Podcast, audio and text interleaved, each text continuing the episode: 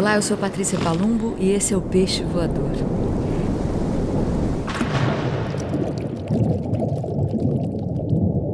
Bom dia, boa tarde, boa noite para você que me ouve. Aqui vai mais um episódio, mais uma. É divertido, né? Hoje comecei pensando sobre isso, como parecem cartas, como se fosse possível, né? A gente ainda escrever cartas. E eu tô nessa onda porque eu acabei de ler muito Ana Martins Marques. Eu ganhei vários livros dela, tenho já alguns, então eu posso dizer que eu já tenho uma coleção Ana Martins Marques aqui.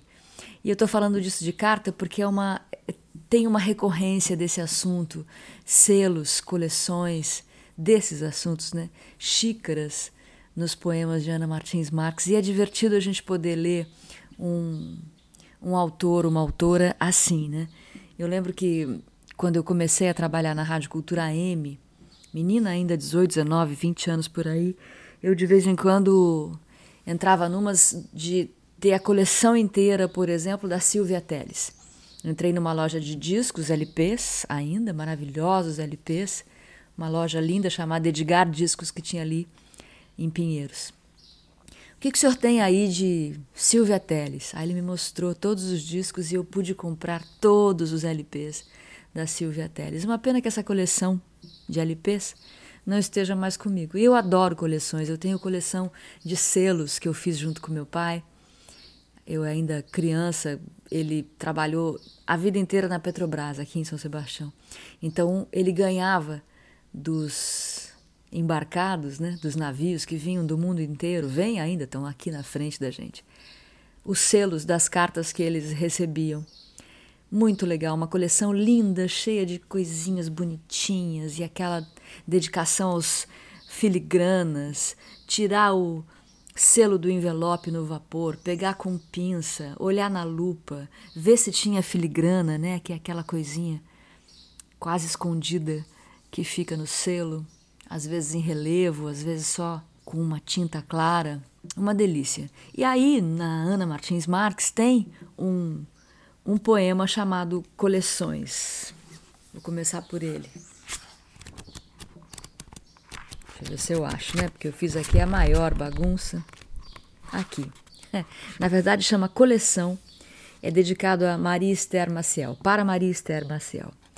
Colecionamos objetos, mas não o espaço entre os objetos. Fotos, mas não o tempo entre as fotos. Selos, mas não viagens.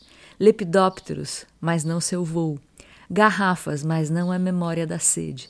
Discos, mas nunca o pequeno intervalo de silêncio entre duas canções. Adorei. Adorei isso. Nesse mesmo livro, chamado O Livro das Semelhanças, que foi o primeiro da Ana Martins Marques que eu ganhei, ganhei de Hélio Flanders num aniversário meu, tem aqui poemas reunidos. Sempre gostei dos livros chamados Poemas Reunidos, pela ideia de festa ou de quermesse, como se os poemas se encontrassem como parentes distantes, um pouco entediados em volta de uma mesa, como ex-colegas de colégio, como amigas antigas para jogar cartas, como combatentes numa arena, galos de briga, cavalos de corrida ou boxeadores num ringue, como ministros de Estado numa cúpula ou escolares em excursão, como amantes secretos num quarto de hotel às seis da tarde enquanto sem alegria apagam-se as flores do papel de parede. Esse poema, Poemas Reunidos, me deu a ideia, não do livro, mas do nome do livro Entrevistas Reunidas, que é o meu Vozes do Brasil, volume 3, que reuniu aqui 33 entrevistas, reuniu meu trabalho de mais de 20 anos fazendo essas entrevistas, né? Desde 2002. Mais de 20? Bom, publiquei o primeiro em 2002, né? Mas só de Vozes do Brasil são 23 anos. Então é isso aí, uns 21, 2, 3 anos. Mas esse livro, quando o Elinho me deu, quando eu abri nesse poema e fiquei encantada com ele, eu estava justamente trabalhando nessa edição, nessa edição das minhas entrevistas, de reunir essas entrevistas e eu pedi para a editora que esse que houvesse esse subtítulo, não simplesmente Vozes do Brasil, volume 3, mas eu queria ali entrevistas reunidas para brincar com essa coisa que eu li no poema de Ana Martins Marques. E é, é, delícia isso, né, de reunidos, porque aqui à minha volta estão reunidos livros na maior bagunça. Ainda tem um resto dos livros do Neruda, porque eu fiz o peixe voador especial dele. Aqui tem o Lorca, que acabou aparecendo por causa do Neruda. E por causa do Neruda, eu comprei agora, esses dias, a biografia do Lorca, um livro lindo, grandão, maravilhoso, escrito pelo Ian Gibson. E também recuperei dentre aqui os meus livros guardados, um livro de, de burros do Lorca. Porque, além de tudo, esse maravilhoso poeta espanhol desenhava lindamente. Bonito, né? Não sei se vocês lembram na ode a Federico Garcia Lorca que o Neruda escreveu que eu li para vocês no último Peixe, no Peixe do Neruda. Ele falava essas coisas todas do Neruda, né? Desculpa, do Lorca do quanto ele era brilhante, solar, é, festivo e cheio de talentos, ainda que tenha morrido cedo e ainda aqui, estou lendo aqui na biografia dele, ele tinha aqueles momentos de olhar perdido, de olhar obscuro, né? Sonetos do amor obscuro. Ele tinha uma vida secreta, né? A gente pode até dizer dessa maneira, porque um poeta homossexual naquela época foi assassinado, inclusive, né? Tinha que ter uma vida secreta, infelizmente. Mas ele está aqui, esse livro.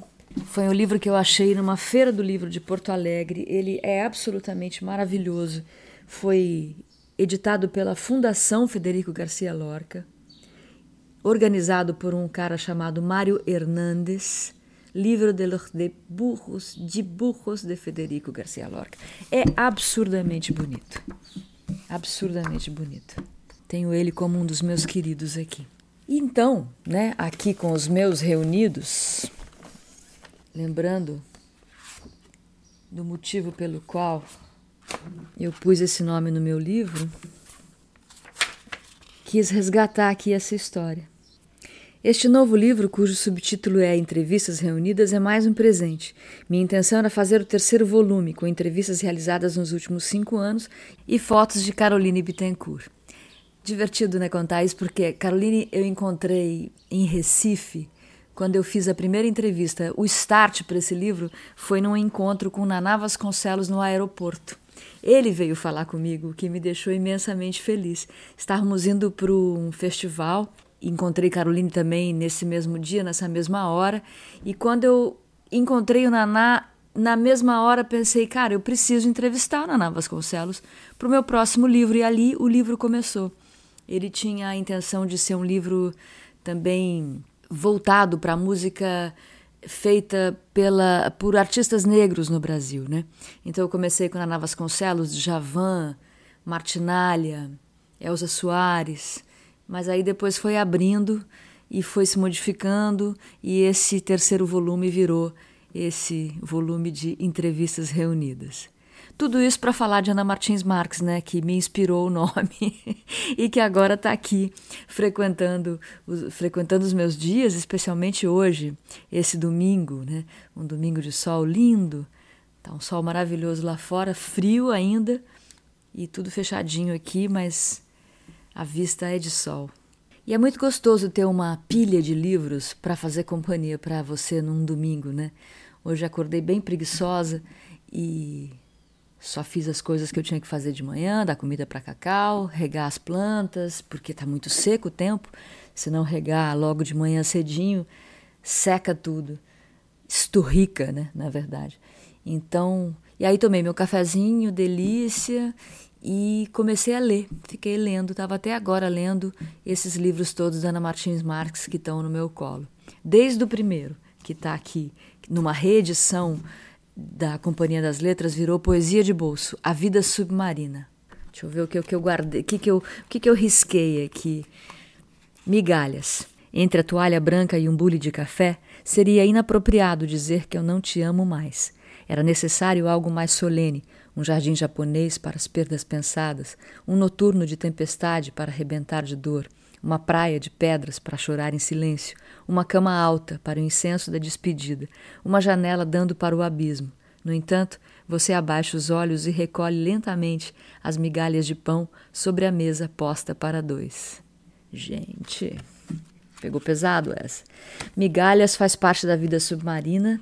Esse livro está sendo relançado agora, mas foi publicado pela primeira vez em 2009 pela Scriptum. A Companhia das Letras, lançando agora o Risque Esta Palavra, fez essa reedição, o que foi uma excelente ideia, né? Porque a gente começa, a gente começa da estreia e vai até o mais recente. Então eu fiz hoje essa viagem de ler Ana Martins Marques desde o primeiro. A Concha. Não foi apenas o amor, deixe-me, que nos levou àquela praia em plena segunda-feira. Tudo menos o meu coração era quieto, o sol contra o seu corpo, mas quem poderia ser contra o seu corpo? Você sorria tanto, deixe-me, e eu me lembro de já então ter pensado como seria triste o dia em que eu não te amasse mais, em que, deixe-me, você não me amasse mais. Você falou alguma coisa como: Este dia nós o encontramos e eu, deixe-me, disse alguma coisa como: Sim, nós o encontramos como esta concha, e você, deixe-me, disse: Sim, mas infinitamente mais precioso e deixe-me, quase tão frágil. Gostei, é um diálogo, né? Dela com ela mesma, do poema com o poema, da pessoa com a outra. Navios.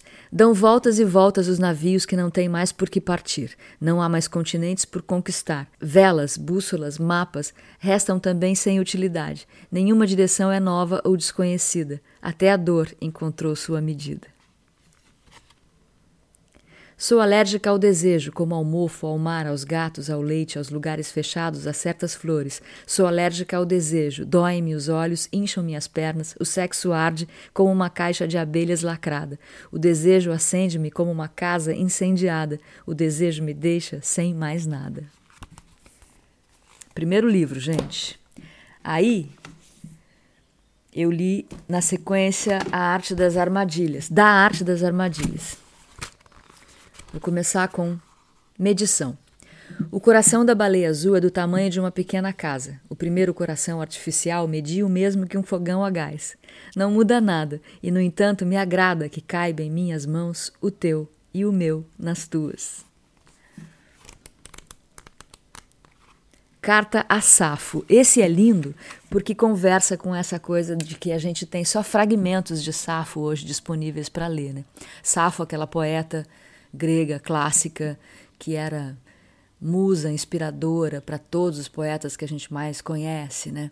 Mas que foi, mas que teve seus poemas queimados, né? Porque uma mulher aparentemente não se sabe ao certo, né? Mas o que se, o que vem de Safo é que ela era uma mulher que amava outras mulheres e por isso as mulheres é, que amam outras mulheres às vezes são chamadas de de lésbicas, porque Safo era da ilha de Lesbos. então, Ana Martins Marques faz aqui um poema em Da Arte das Armadilhas, em que ela usa graficamente é, espaços entre as palavras e às vezes os versos e as linhas, como se fosse também aqui uma reunião de fragmentos. E fica realmente lindo. Ó, vou ler Carta a Safo. Perto, escuta. Noite e cabelos. Inadvertidamente. É doce. Era doce, porém tu, entre automóveis e pássaros, queimarei para ti. Longe, escuta. Diante, distante de ti, o mesmo mel há milênios. Teu corpo quebrado pelo amor infinitas estrelas sobre uma pequena praia. Vem veloz. Escrita, brilhando. Combater comigo contra mim. Pequena e, no entanto, também ardo de desejo por nem céu nem setas, eros e outros erros. Mas para um tempo intenso e sem cuidados, vigorosamente pelas tuas mãos eu Ora, ora, hein? Muito bem. Ana Martins Marques, Carta a Safo. É do da Arte das Armadilhas e esse livro é de 2011. Também guardei aqui Sofia e o Sol. Chego à praia e vejo que sou eu o dia branco. Sofia de Melo Breiner Andressen. Dias vistos de dentro da distância, palavras exclusivamente de meio-dia, palavras de luz marinha desembaçando os vidros da manhã, vigia a praia do dia. Armas brancas, armadilhas e a branca solidão das ilhas. Mas, Sofia, eu não sei estar assim atenta. Não posso olhar o sol de frente. Sofia, Sofia, ela não ouvia. Esse é Luiz Tati, nessa canção que ele fala que ele é um personagem que está totalmente apaixonado por Sofia e parava na frente da casa dela e chamava Sofia e fazia poemas para Sofia, Sofia, Sofia. Ela não ouvia. O livro das semelhanças eu já li para vocês, da arte das armadilhas, a vida submarina. É, eu também já li para vocês aqui num outro peixe voador, aquele livro que é uma correspondência entre Ana Martins Marques e Eduardo Jorge. O livro se chama Como se fosse a casa, que é bem interessante, né? Um livro bem legal. E agora do Risque esta palavra, que acaba de ser lançado pela Companhia das Letras. Um eu já li, né, para vocês aqui, que é aquele porque sua camiseta secou ao sol, ela tem a cor do sol, porque seus cabelos secaram ao vento, seus pensamentos têm a velocidade do vento, porque você disse noite, sua boca tem o gosto do mar noturno, porque você não conheceu meu avô, você me amará menos, porque não te conheci quando criança, eu te amarei mais, porque você conheceu meus livros antes de me conhecer, você nunca vai me conhecer. Eu adoro, não tem problema repetir. Esse livro, o risco é essa palavra, é dividido, como os outros também são, ela, ela é como se fossem capítulos, né? Curioso. Ou outros livros dentro de um só. A porta de saída, postais de parte alguma, noções de linguística, parar de fumar. Você se dá conta, de repente, de que muitos dos poemas que ama foram, na verdade, escritos por seus tradutores, senhores míopes enfiados em escritórios improvisados no quartinho dos fundos, enquanto os netos jogam bola na sala, jovens mães de família implorando por umas horas de silêncio, traduzindo versos longos, enquanto ouvem ao fundo bater como um mar a máquina de lavar, professoras aposentadas que se metem a verter ao português os versos de um velho poeta chileno, funcionários públicos que passam suas horas livres trocando palavras umas pelas outras, como numa casa de câmbio, doutorandos mal remunerados, autores de outros poemas que você não ama, debruçados sobre palavras que você nunca vai ler e lançando sobre o papel novas palavras que se tornarão depois suas preferidas. Você entrava nesses poemas como num mar estrangeiro, como daquela vez que entrou no mar de um outro continente, um mar feminino sob um sol feminino, e teve a impressão de ter abandonado partes de si mesma, da sua vida, da sua língua, do seu nome, junto com as roupas amontoadas na areia.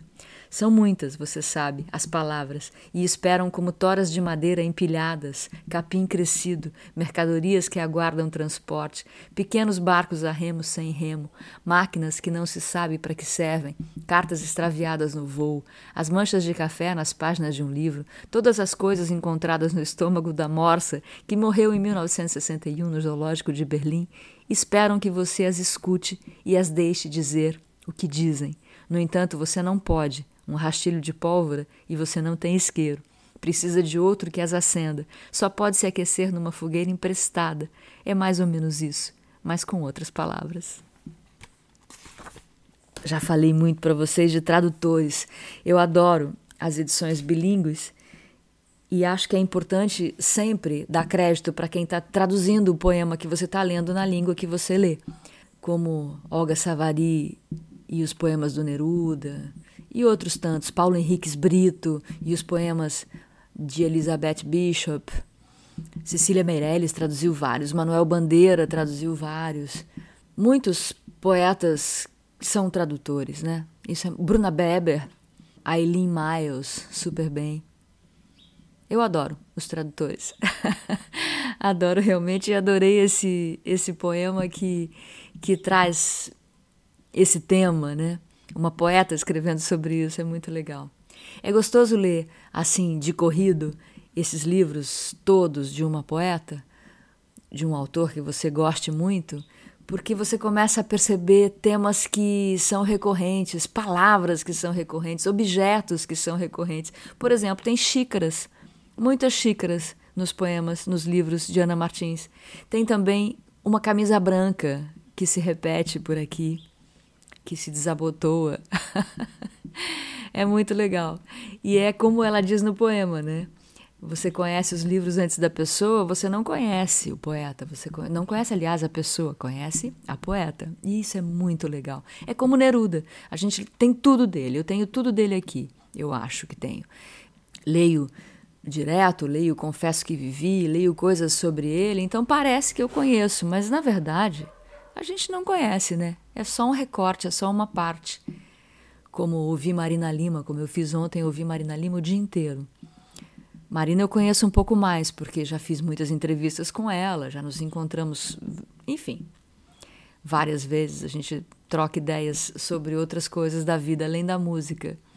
Mas é muito legal a gente perceber isso nos artistas que a gente admira. As coisas que se repetem. Quais são os temas que se repetem na obra de Marina Lima e Antônio Cícero?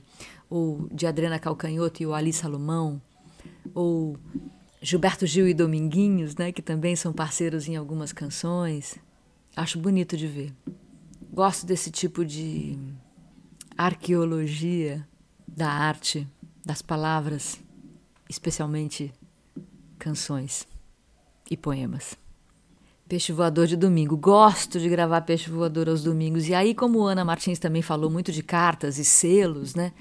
Não sei se é muito, porque quando a gente lê assim uma coisa depois da outra, rola um negócio doido que é como quando você está meditando lá nos 72 Nomes de Deus e o mestre fala para você tentar meditar com os olhos fechados, sem olhar na tabela, e que as letras ficam ali passando na sua frente. É como se as palavras ficassem passando na nossa frente depois de ler muitas dessas palavras, né? Então, sim, pode ser que elas se repitam muito ali nos poemas, ou pode ser que elas se repitam muito aqui para mim, e por isso elas se destacam dos livros que eu leio. Lembrei agora, esses livros que eu leio causam sensações. Cássia Eller cantando Luiz Melodia. Já ouviram isso?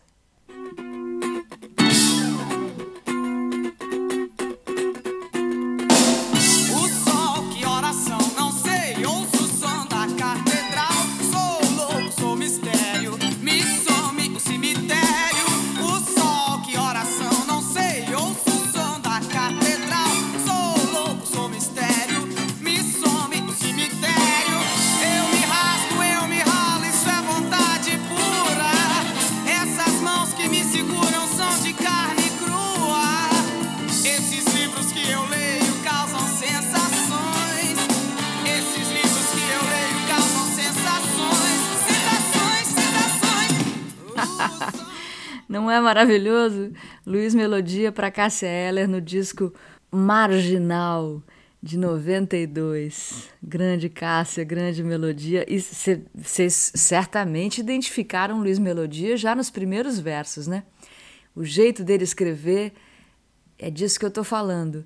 Quando você, quando você identifica, reconhece, percebe aquele que escreve naquilo que você ouve. Isso é maravilhoso. Eu, se fosse a pessoa que canta ou que escreve, ia ficar feliz com esse tipo de, de percepção da identidade, né? Acho que sem, sem, sem dúvida nenhuma. Como ouvir Tamar Assunção ou ouvir Djavan. São autores que você, assim, começou a música, você já sabe de quem é. Adoro isso.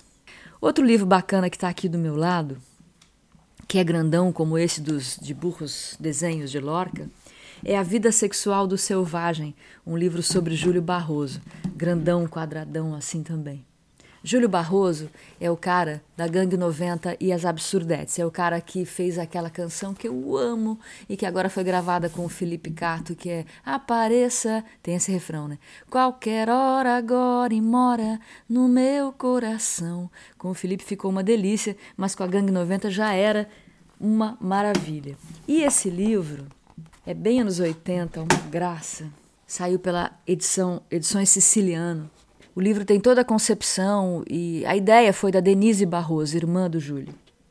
Tem textos, além dos textos do Júlio, claro, né? E ilustrações dele também.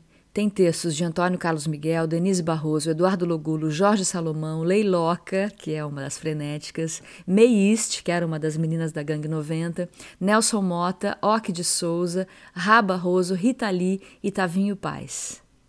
É um livro tributo, e eu vou ler aqui um texto do Júlio falando que se chama Estácio Itaparica Estácio.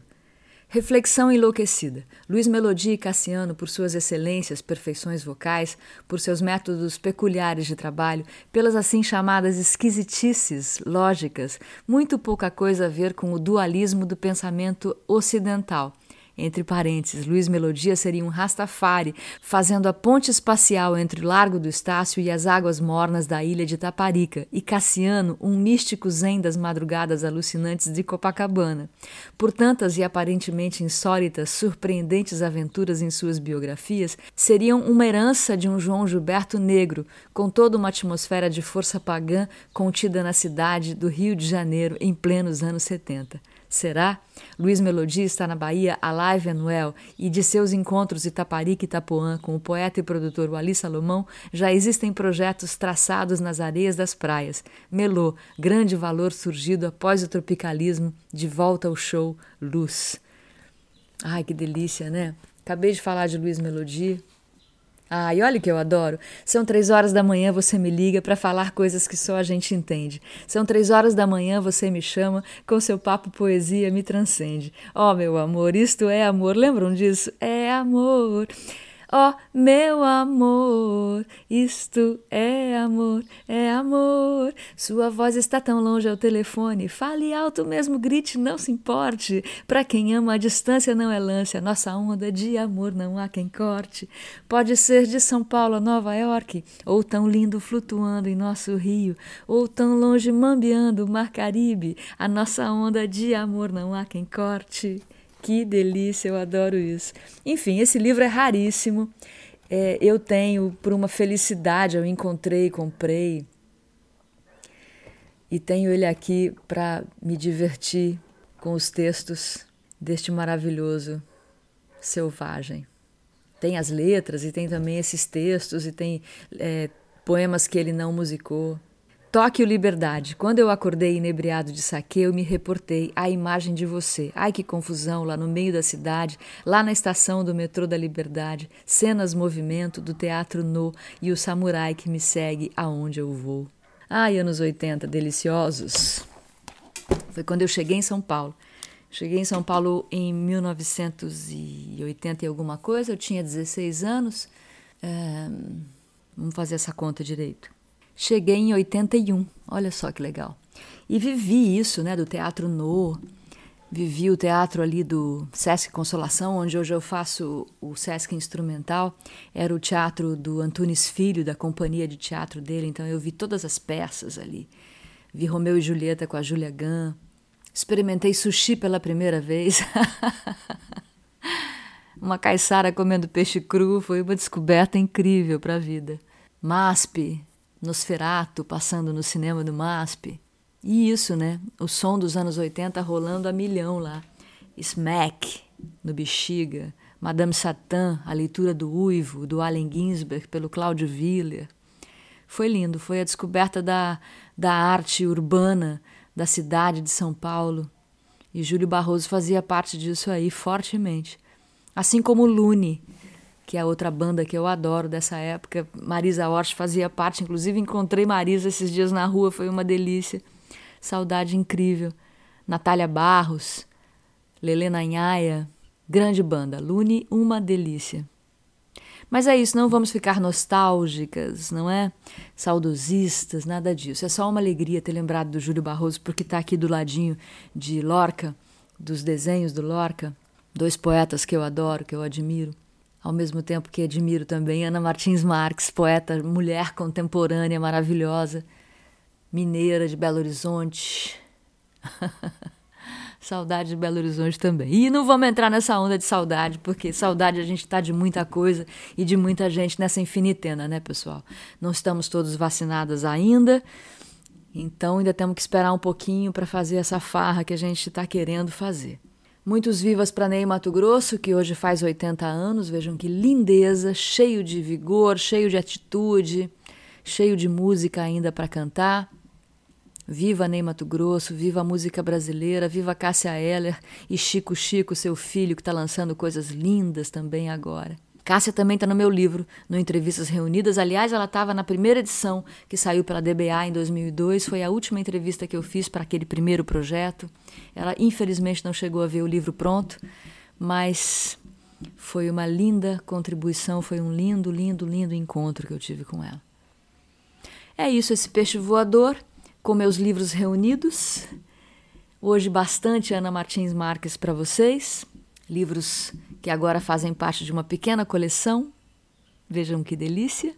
E espero que esse peixe encontre vocês aí com saúde, com tranquilidade, com energia para seguir nessa labuta que nós temos que enfrentar ainda por um tempo, mas há de passar, né? Vocês viram Fernanda Montenegro aí nas redes dizendo isso do eterno retorno, como é sagrado o eterno retorno.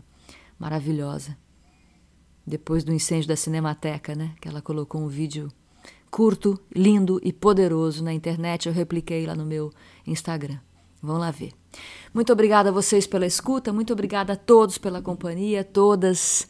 Tem sido maravilhoso estar aqui com vocês, com o Peixe Voador. Oitenta e tantos episódios já, desde o começo dessa infinitena, e seguiremos. Bebam muita água, sigam aí se cuidando, cuidando dos seus, lembrando que a beleza e o amor são armas poderosas para a transformação.